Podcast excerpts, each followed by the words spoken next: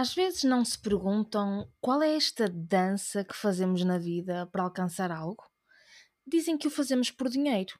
Há quem o faça por protagonismo, há quem até não faça nada e decida viver simplesmente para o queixume.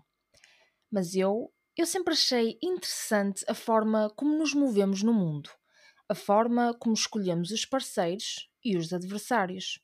E mais interessante que tudo, a forma como escolhemos mover as peças. Há quem o faça pelo altruísmo, pelo propósito, mas tu que vais dormir de noite, tu gostas é de consciência tranquila e sabes que para lá chegar precisas de estratégia, de táticas e, claro, de um belo jogo de xadrez.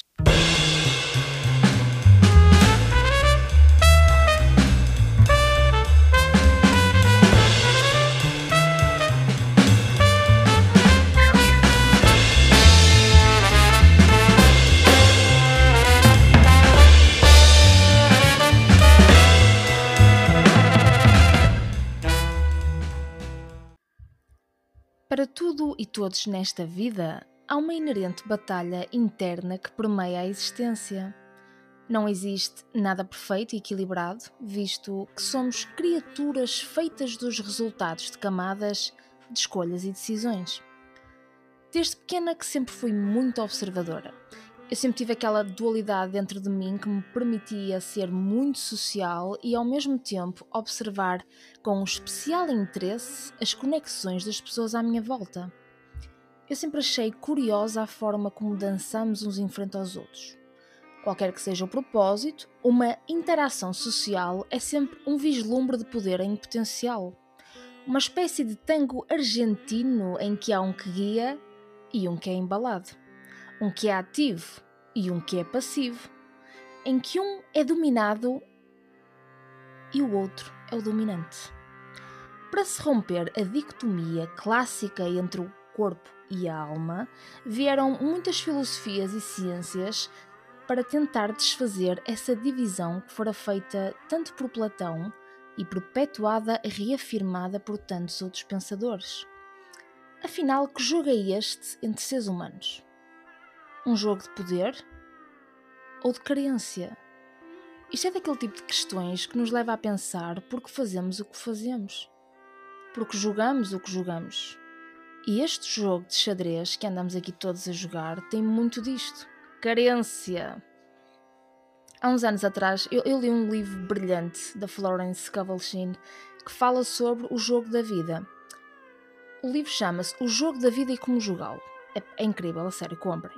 E a Florence é uma espécie de Napoleon Hill, versão feminina, e ela tem também um livro muito interessante sobre, sobre a intuição. Mas voltando aqui ao livro do Jogo da Vida, este livro ele foi publicado originalmente em 1925 e ele ensina a filosofia de sucesso.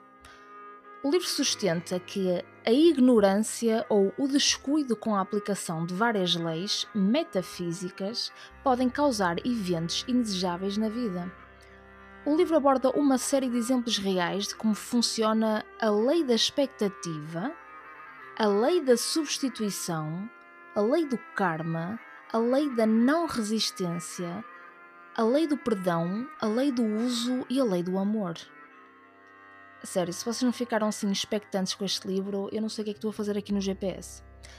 Esta autora foi uma professora talentosa que mudou os campos do crescimento espiritual e do novo pensamento ela afirmava que as forças invisíveis estão sempre a trabalhar para o homem, que por sua vez está sempre a puxar as cordas, embora não saiba disso.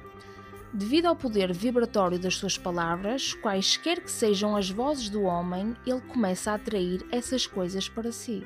Agora damos numa de lei da atração. Eu acho que isto é lindo, é poético, é real e é verdade. Nós puxamos as cordas, mas só as puxamos se tivermos o controle dos nossos pensamentos, das nossas emoções e, claro, das nossas ações. Senão somos puppets. Somos puppets manipulados por um sistema que nos quer como proletariado como ratos na roda do hamster. E agora a pergunta que vocês fazem é: como é que eu deixo de ser um puppet? Tu começas a controlar o jogo de xadrez. Tu começas a mover as peças baseado nas tuas paixões, naquilo que tu vibras na vida e começas a ser responsivo, começas a parar de ser reativo. Quem é que acham que ganha o jogo? A pessoa que responde ou a pessoa que reage? É lógico. Aqui o truque na vida é alinhar o coração à mente, alinhar o emocional ao racional. Para o coração seguir a mente neste jogo, tu tens de perceber o que tu queres. E a seguir, teres uma estratégia definida quando começas a encontrar pessoas, quando tu crias ações. Se tu fores pensar o que vais encontrar na tua vida futuramente, o que é que é? Pessoas. Ações. É este o jogo sem fim da criação de oportunidades onde tu escolhes a estratégia e vais adaptando as táticas. Sun Tzu, brilhante, incrível, o pai da estratégia militar e autor de um livro chamado A Arte da Guerra, ele diz-nos: Todos os homens podem ver as táticas que uso para conquistar, mas o que ninguém consegue ver é a estratégia pela qual evolui a grande vitória. Lindo! Não para uma batalha sem te conheceres, sem te preparares, sem conheceres o terreno, os teus soldados, o teu inimigo, é seres um puppet. Quando eu digo inimigo, pode ser um cliente, um parceiro, até um familiar. Aqui a ideia é ser alguém com quem tu tens uma relação. Por isso, escolhe bem as jogadas. Ok, eu vou agora dizer algumas dicas e hoje o trabalho de casa é se quiserem fazer replay neste episódio para perceberem bem esta parte das dicas, porque assim, isto é muito militar, mas isto é, é na vida, isto é um jogo de xadrez na vida real.